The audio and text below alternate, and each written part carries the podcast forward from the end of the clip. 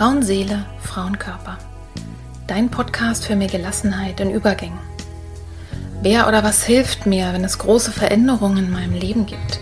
Krisen oder schwere Zeiten? Wenn du dich das auch manchmal fragst, dann bist du hier genau richtig. In diesem Podcast bekommst du Informationen und Impulse, um zu verstehen, was gerade mit dir passiert. So wirst du ruhiger und kannst dein Leben wieder in die eigenen Hände nehmen. Die Impulse hierfür bekommst du von Expertinnen oder von Frauen, die hier ihre besonderen Erfahrungen mit uns teilen. Und du bekommst sie von mir. Mein Name ist Petra Drachenberg. Ich bin tiefenpsychologische Kunsttherapeutin, Fachbegleiterin für Psychotrauma und Expertin für Frauenleben mit Praxis in Berlin. Wenn du mehr über mich oder den Podcast erfahren möchtest, dann hör gerne in die ersten Folgen rein. Und jetzt wünsche ich dir von Herzen viel Freude mit einer neuen Folge von Frauenseele, Frauenkörper. Hallo und herzlich willkommen zur neuen Folge. Mit 60 Jahren zum Traumberuf Was ist leiborientierte Kunsttherapie? Dies ist der erste Teil eines Gespräches, eines langen und tollen Gespräches, das ich mit Maria Fahnemann geführt habe. Maria ist leiborientierte Kunsttherapeutin und spezialisiert auf Angehörige von psychisch kranken Menschen. Und als sie mich in meiner Praxis in Berlin besucht hat, haben wir sehr ausführlich erstmal gesprochen über ihren Werdegang, aber vor allen Dingen uns darüber ausgetauscht, wie tiefenpsychologische Kunsttherapie funktioniert und sie erzählt uns auch etwas über das Leiborientierte, also über ihre spezielle Ausbildung. Und als ich mir das dann angehört habe, war, fand ich es so interessant, dass ich mich entschieden habe, diesen Teil, also wo Maria uns über ihren Werdegang berichtet, auch darüber, wie es kam, dass sie sich wirklich mit 60 Jahren getraut hat, noch einmal wirklich was Neues zu machen und so jetzt in ihrem Traumberuf ist, dass wir diesen Teil, wo sie darüber spricht und eben auch über die Kunsttherapie, dass ich den entkopple und rausnehme. Und wenn du dich für das Thema Angehörige von psychisch kranken Menschen und wie dort Therapie passiert und was wichtig ist in diesem Zusammenhang, wenn du dich dafür interessierst, dann höre doch gerne in die nächste Folge hinein, die heißt, du musst da nicht alleine durch. Also, ich empfehle dir, den zweiten Teil auch zu hören. Heute wird der erste hochgeladen und morgen oder in den nächsten Tagen folgt dann gleich der zweite Teil. Und ich hoffe sehr, dass wir dich ja in, im ersten Teil neugierig machen darauf, wie es weitergeht.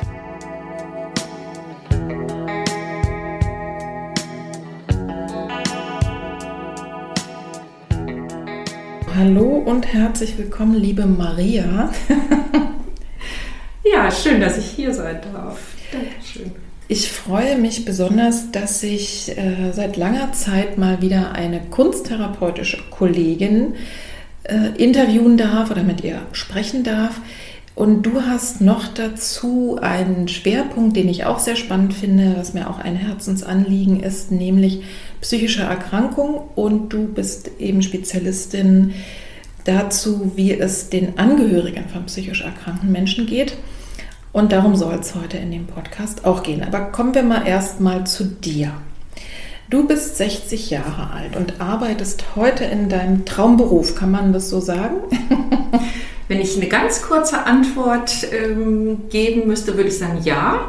Ja. Aber im Sinne von, ich habe schon immer davon geträumt, Kunsttherapeutin zu werden, ähm, würde ich sagen, ja, der Weg war so ein bisschen verschlungener.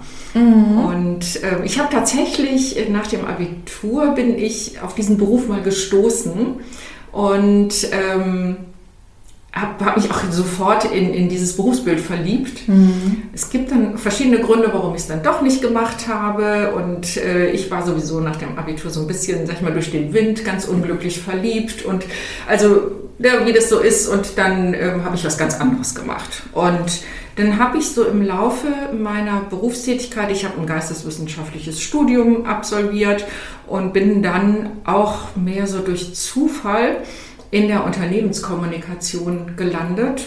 Mhm. Habe mich damit dann auch selbstständig gemacht vor 20 Jahren und ähm, habe irgendwann so für mich mir die Frage gestellt, will ich das eigentlich immer so weitermachen? Also mhm. äh, war da gar nicht mehr glücklich irgendwann. Und ähm, dann hatte ich ein, zwei Jahre, wo ich unglaublich viel gearbeitet habe und entsprechend auch sehr, sehr gut verdient habe. Und dann kam so die Überlegung, will ich nicht mal in mich selber investieren? Und ähm, nach so einer Orientierungsphase, was, was könnte das denn sein und in welche Richtung möchte ich denn gehen, bin ich zunächst mal auf eine Coaching-Ausbildung gestoßen. Mhm. Und die hat dann so, als ob man einen Ball anstößt, der dann ja. rollt und rollt und rollt und rollt und rollt.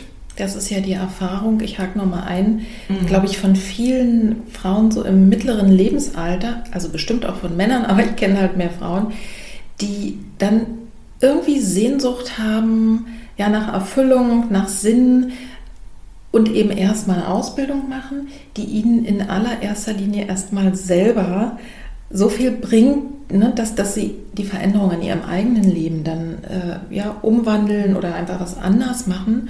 Und dann häufig ergibt sich eben auch was daraus. Ne? Unter anderem die Erlaubnis zu sagen, okay, ich darf, auch wenn ich super verdiene äh, und, das, und ich, äh, also, und alles das, was ich tue, läuft. Ich, ich kann, was ich tue.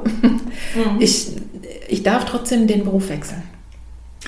Ja, zum Beispiel. Also durch die, in dieser Coaching-Ausbildung selber, die ja auch mit viel Selbsterfahrung einherging, habe ich zum mhm. ersten Mal in meinem Leben mich so intensiv mit mir selber beschäftigt. Ja. Ich habe vorher das ist mir da auch in dieser Ausbildung so gespiegelt worden. Ich habe eigentlich super gut funktioniert. Mhm. Ich habe drei Kinder, die ähm, habe ich ernährt. Ich war voll berufstätig. Und dann sagte mir mal jemand, sag mal, wie schaffst du das alles? Und für mich war das alles komplett normal. Und ich so, wie, wieso, wie schaffst du das? Es ist doch normal. Nein, ist es nicht. Mhm. Und ähm, da war dann so eine Phase, wo ich eben merkte, ähm, ja, erstmal, ich will noch mehr im Leben und ich, mhm. ich finde diese Auseinandersetzung mit mir selber, die hat so viel zutage gefördert und auch dieses Coachen, Üben mit anderen und dann in diesen Job gehen, hat so viel tolle Begegnungen einfach mhm. ermöglicht, die ich vorher so noch nie hatte. Und das da heißt, entstand, Blut geleckt. Ich habe Blut geleckt, Kugel ins Rollen, sagte ich ja gerade schon, Ball ins Rollen, ja. genau. Und äh, habe dann den Wunsch gehabt, da willst du noch tiefer reingehen. Mhm. Und wie kam das denn dann, dass du jetzt heute ne, zur leiborientierten Kunsttherapeutin geworden bist? Das ist ja trotzdem nochmal ne, Coaching, also ne, PR, Coaching und das nochmal zu machen. Wie kam es dazu? Irgendwie muss dieses Thema Kunsttherapie in meinem Hinterkopf noch geschlummert haben, weil es war mir ja schon mal begegnet. Und ähm, ich kann mich jetzt nicht an einen auslösenden Moment erinnern, wo das wieder in meinen Vorderkopf kam, aber irgendwie kam diese Idee wieder, dass ich dachte, vielleicht kannst du das ja jetzt machen. Mhm. Und vielleicht gibt es das ja sogar berufsbegleitend. Und dann habe ich natürlich ganz äh, gezielt recherchiert und habe mhm. mir verschiedene ähm, Schulen angeschaut und bin dann auf die Zukunftswerkstatt Therapie Kreativ in Duisburg gestoßen. Das ist ja bei mir in der Nähe. Ich bin ja aus dem Umfeld von Köln. Und ähm, da hat mir das, der Aufbau der Ausbildung so gut gefallen. Und mhm. Leibtherapie hatte ich vorher auch noch nie gehört, muss ich sagen. Inzwischen bin ich ganz, ganz begeistert von dieser Therapierichtung und ähm, habe da eben ja seit vier Jahren, also ich bin jetzt so durch Corona ist das immer weiter ein bisschen verschoben worden. Also bin jetzt kurz vor dem Abschluss der Trauma, kreativen Traumatherapie-Ausbildung, ähm, habe also da die Kunsttherapie-Ausbildung drei Jahre gemacht und das vierte Jahr ist jetzt ähm, nochmal kreative Traumatherapeutin. Und ähm, fühle mich inzwischen mit dieser Leibtherapie total verbunden und weiß, und da kommen wir wieder zum Traumberuf, äh, das ist genau das, was ich machen möchte und was ich mhm mir damit ja im Grunde verwirklicht habe, was ich auch heute tue. Coachst du eigentlich noch? Also äh, dann so oder hast du überhaupt nach der Coaching-Ausbildung mal gecoacht, so klassisch? Ja, ja, ja. In Unternehmen oder es mhm. kamen Leute äh, zu mir, ähm, ja, die teilweise von ihren Unternehmen das bezahlt bekommen haben, mhm. aber man ist ja dann immer ganz, ganz schnell auch bei den eigenen sehr persönlichen Themen. Mhm. Also doch durchaus. Heute weniger.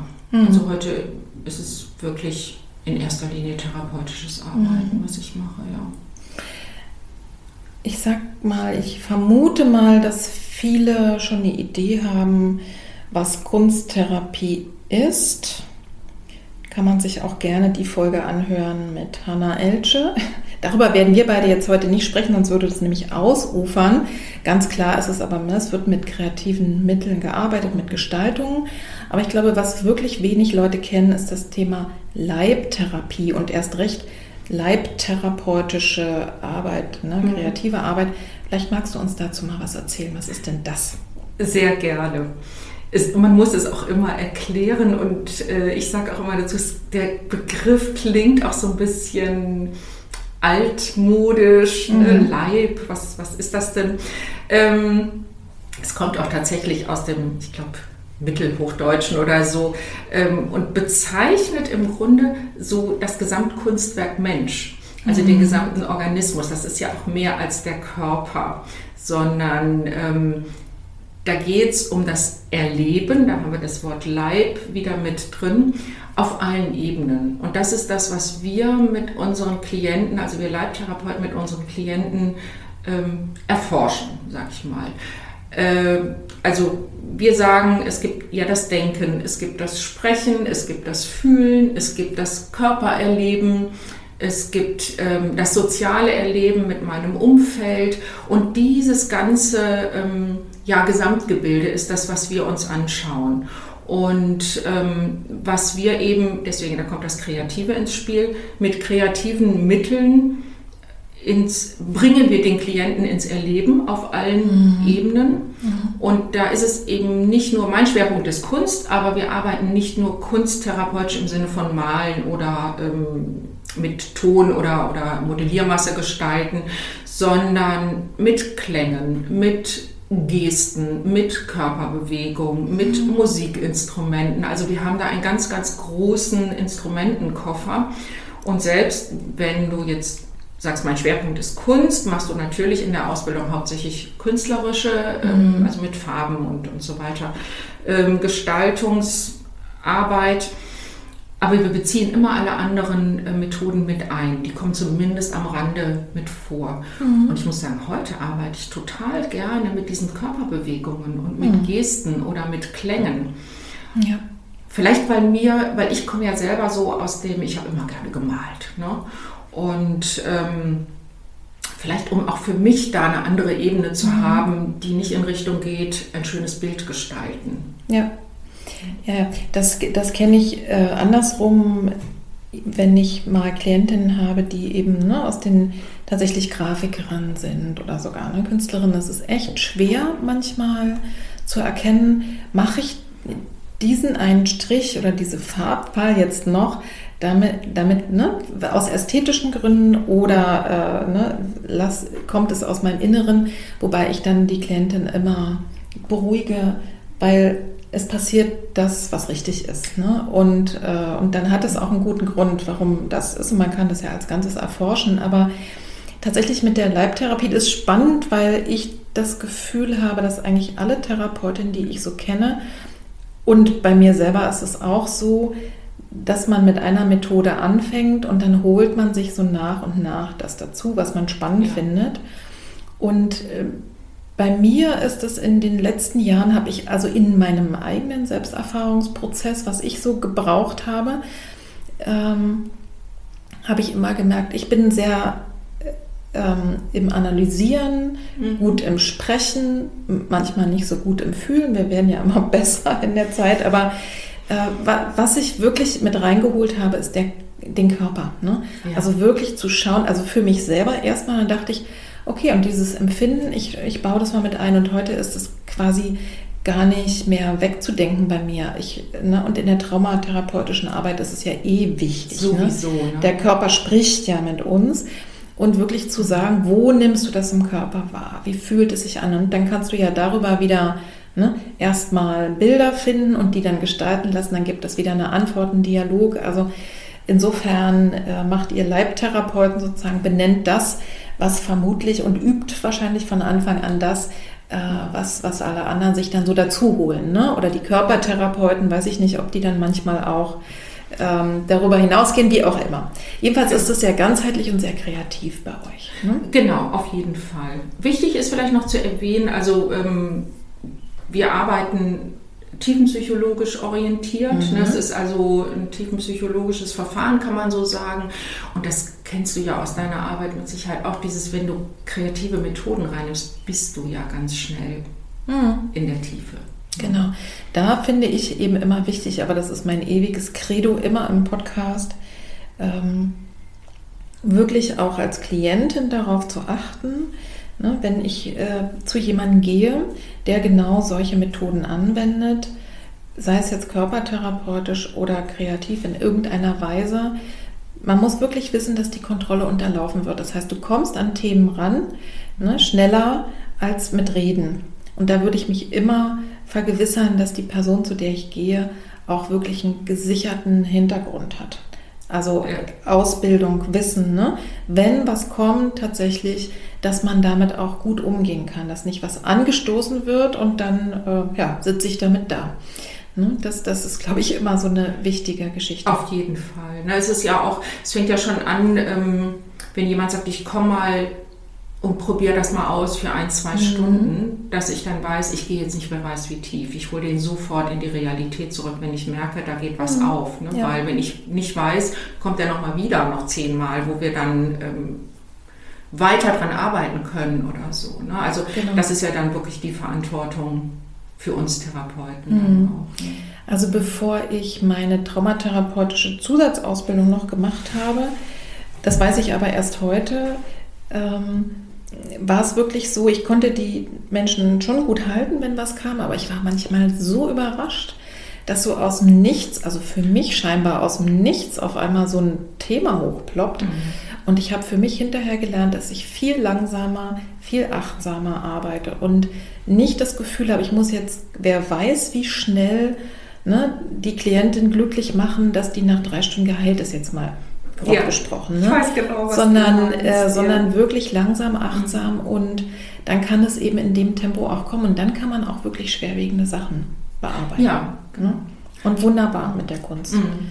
Ja, auf jeden Fall. Mhm. Okay. Ähm, wie läuft denn bei dir ähm, so eine Stunde ab? Wie, wie, wie machst du das? Also wenn ich zu dir komme, was erwartet mich denn da so? Meistens läuft es so, äh, dass wir zunächst mal ein Gespräch führen. Ich dann so frage, was bringen Sie denn heute mit? Und ähm, über das Gespräch ergibt sich dann das Thema. Ne? Ähm, in der Regel ist es, die meisten Klienten fangen dann an zu erzählen, sagen, ah, mir ist das und das äh, in der letzten Woche oder in den letzten zwei Wochen begegnet oder da und da hat sich eine neue Entwicklung getan. Und ich achte dann darauf, ähm, gibt es Passagen in dem Erzählen, an denen ich hängen bleibe. Mhm. Also beispielsweise ähm, eine Klientin, die dann so sagt, ähm, ja, und wenn das und das, das ist mir jetzt schon wieder passiert, dann ähm, werde ich, dann macht mich das so wütend oder so. Ne? Ja. Und dann greife ich das auf und, und sage, dann schlag dann zum Beispiel vor, wollen wir uns das mal anschauen, wollen wir mal gleich bei dieser Wut bleiben. Mhm. Und ähm, in der Regel sind die dann auch damit einverstanden und sagen, oh ja, das, das wäre ganz gut. Mhm. Und dann leite ich über zu, ähm, oder folge ich so meinen Impulsen zu einer mhm. kreativen Einladung. Entweder frage ich tatsächlich auch, wo sitzt die denn im Körper? Und mhm. hat die eine Farbe? Hat die eine Form? Mhm. Und ähm, wir arbeiten ja mit unserer Resonanz. Das heißt, wenn mir jemand sagt, ja, das sitzt meistens sitzt ja im Bauchraum oder in der Brust oder so und das schnürt mir alles zu oder die erzählen dann so, dann merke ich schon, wie sich bei mir alles mhm. zuschnürt und ich ja. so merke, ähm, oh, ich merke gerade, wenn Sie das so berichten, ich kriege ja so einen richtigen Würgereiz. Wie ist das denn bei Ihnen? Ja, genau, ich könnte kotzen. Sowas mhm. kommt dann schon. Ne? Und so hangeln wir uns so weiter. Und dann, ähm, also wir malen gar nicht jedes Mal. Ne? Mhm. Vielleicht schaue ich dann, wie nehmen Sie das doch mal was, was könnte man denn mit dem, was das ist, also ein Filzball oder äh, jetzt erfinde ich was, ne, damit ich mhm. keine Klientengeschichten erzähle. Ähm, nehmen Sie den doch mal, was könnte man denn damit noch machen? Mhm. Um dann zu schauen, wie kann ich vielleicht auch spielerisch da schon mal mhm. in, im Erleben eine Veränderung herbeiführen. Oder es mhm. ist so eine, so eine dichte Rauchwolke und was kann ich denn tun, um die so ein bisschen zu lichten mit mhm. Bewegungen? Oder wir bringen es tatsächlich auf Papier und ähm, was könnte denn Ne, wenn, wenn, sagen wir mal, es ist eine Rauchwolke und die nimmt jetzt so ein halbes Blatt Papier ein und mhm. sieht auch ganz bedrohlich aus. Und ja. dann schauen wir so hin, hm, was könnte ich denn tun, damit mich diese Rauchwolke nicht so einnimmt? Ja. Rein bildnerisch jetzt. Ja, ja. Ne? Das muss man manchmal so ein bisschen dazu sagen, weil dann fangen sonst die Leute an, so äh, kognitiv wieder nachzudenken, ah, was könnte ich denn in meinem Leben tun, damit die Rauchwolke mhm. mich nicht einnimmt. Ich sage, nee, schauen Sie doch mal auf das Bild. Ne? Genau. Ach ja, wenn ich da jetzt mal einen blauen Himmel drumherum male oder eine Sonne, mhm. die das vielleicht auflösen kann. Ja. Und das bringt Dinge in Bewegung. Also mhm. das ist so im Prinzip der, und ich, der Ablauf. Und ich nehme mal an, ne, wenn ihr dann auf dieser Bildebene gewesen seid, also auf der Symbolebene, ähm, dass es ja dann wiederum den, die Verbindung gibt dazu, was könnte es in meinem Leben sein. Oder macht ihr das nicht so? Also Doch, ich frage jetzt rein, weil ich das automatisch mhm. immer mache, ne, dass mhm. wir erstmal ganz spielerisch auf der, wirklich auf der Symbol, auf der Metaphernebene uns mhm. befinden, äh, um dann äh, ne, zu schauen, also natürlich, was macht es mit mir? Schon alleine der Gedanke, es könnte sich verändern, also die Erlaubnis, aber eben auch, ne, wenn ich, was könnte denn die Sonne sein? Genau, ne, entweder wie, wie könnte das in meinem Leben sein oder einfach, manchmal frage ich auch, also was ich immer tue, ist, ich äh, am Schluss den Klienten, die Klientin auffordern, was ist so ihre Essenz für heute? Mhm, genau. Ja, die Sonne, da, da gucke ich, die nehme ich jetzt für mich mit. Mhm, mhm. Und das kann hingehen bis zu, ähm, mögen Sie die aus dem Bild ausschneiden und dann nehmen Sie diese Sonne mit nach Hause. Mhm. Mhm. Und dann, das ist bei uns, ich weiß nicht, wie das bei euch ist, also bei uns in der Leibtherapie ist es oft so, dass wir sagen, wir müssen das gar nicht so konkret wissen. Wir mhm. vertrauen darauf, dass das etwas macht. Ja.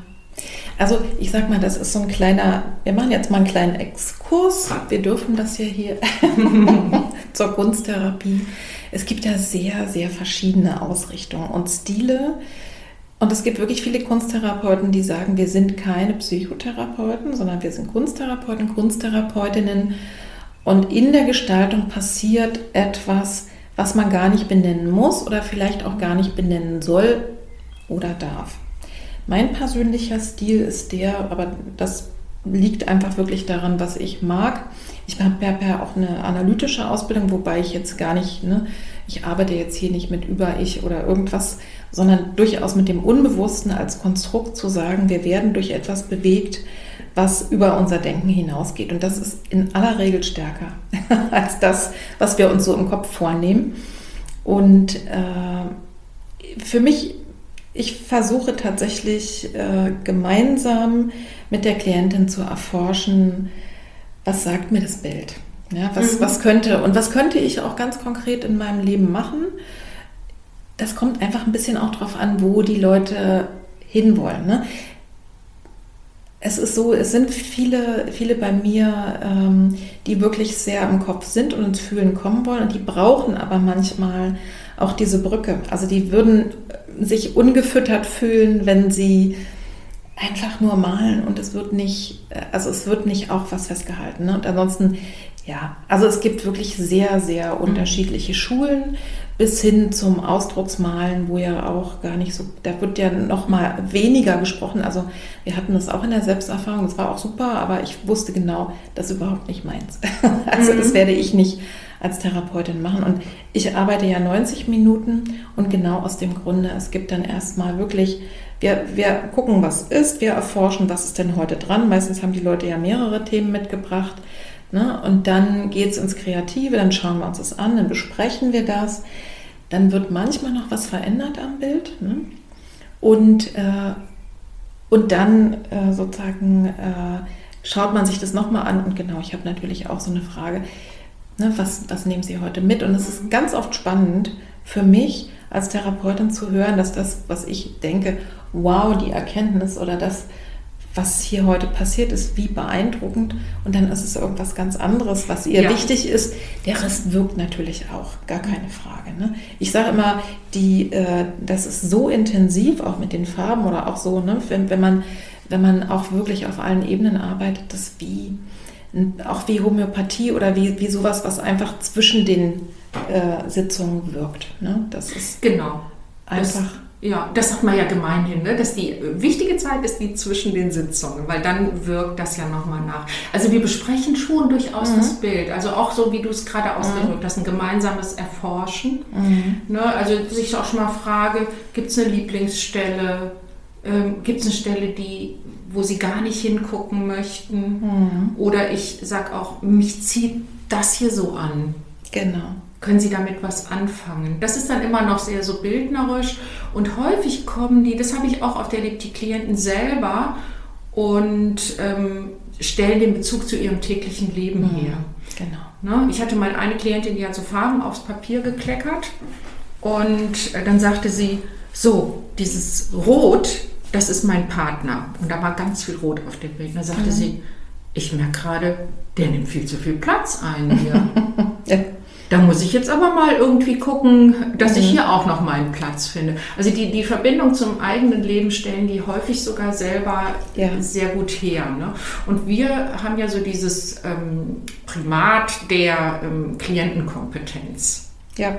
Dass wir immer, das ist bei euch, glaube ich, also ich so, glaube, dass der, der, Klient weiß, was er gestaltet. Ja, ich glaube, es gibt fast keine Therapie, keine Ahnung, ich will jetzt, liebe Verhaltenstherapeutin, seid mir nicht böse. Vielleicht ist es da noch ein bisschen anders, ne?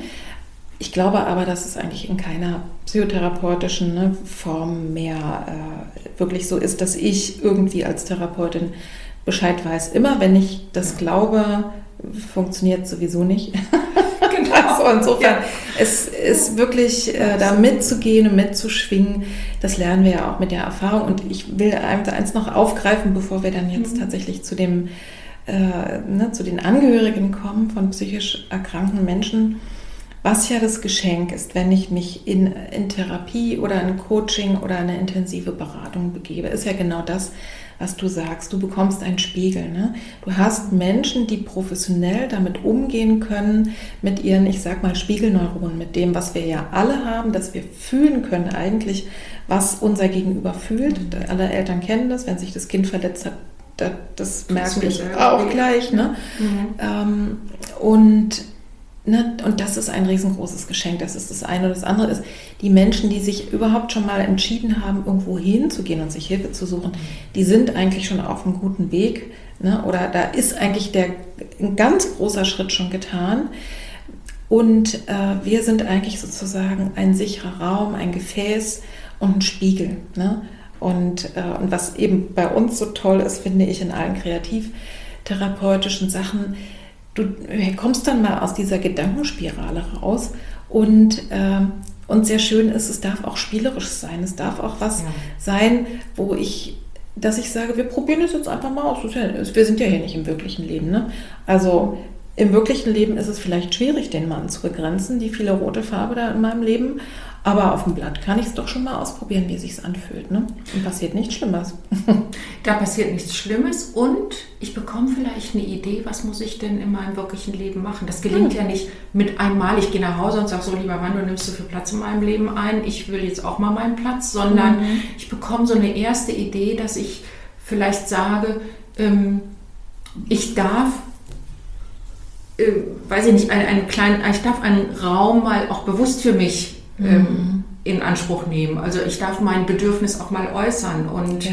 ne, wenn ich das jahrelang nicht gemacht habe, fange ich ja, kann ich erstmal nur mit was Kleinem anfangen. Ja. Ne, aber ich habe das schon mal so erlebt auf dem Bild und sage, mein Gott, im Grunde genommen, ich hampel da immer rum. Ich würde gerne, weiß ich nicht, diesen Nähkurs machen und traue mich nicht von zu Hause weg oder das so mhm. zu vertreten, weil das vielleicht an einem Wochenende ist oder keine Ahnung. Und jetzt traue ich mich das einfach mal und stelle fest, es passiert gar nichts Schlimmes. Genau.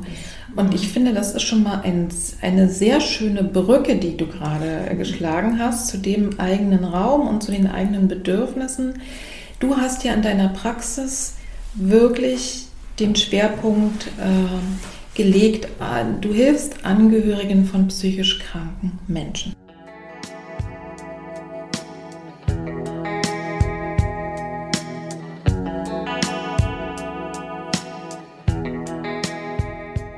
Ich hoffe sehr, dass dich diese Folge genauso inspiriert hat wie mich. Ich war im Nachhinein wirklich nochmal begeistert und erstmal wirklich über diesen Werdegang und über den Mut von Maria, ne, dass sie gesagt hat, ich habe super gut funktioniert und sich dann gefragt hat, will ich eigentlich so weitermachen und sich erlaubt zu sagen, ja, ich will noch mehr. Und das kann man tatsächlich über die Berufsentscheidung auch hinausheben. Die Möglichkeit hast du immer, hineinzuspüren und zu sagen, okay, ich bin 60 oder vielleicht bin ich auch 70 Jahre alt und das ist überhaupt kein Grund, nicht das zu machen, was ich mir aus tiefstem Herzen wünsche. Und das Zweite, was mich einfach sehr, sehr inspiriert hat, war wirklich das, was Maria über die Leiborientierung erzählt hat. Denn obwohl ich gar nicht so eine Ausbildung habe, bin ich über die Jahre immer mehr und mehr genau dahin gekommen.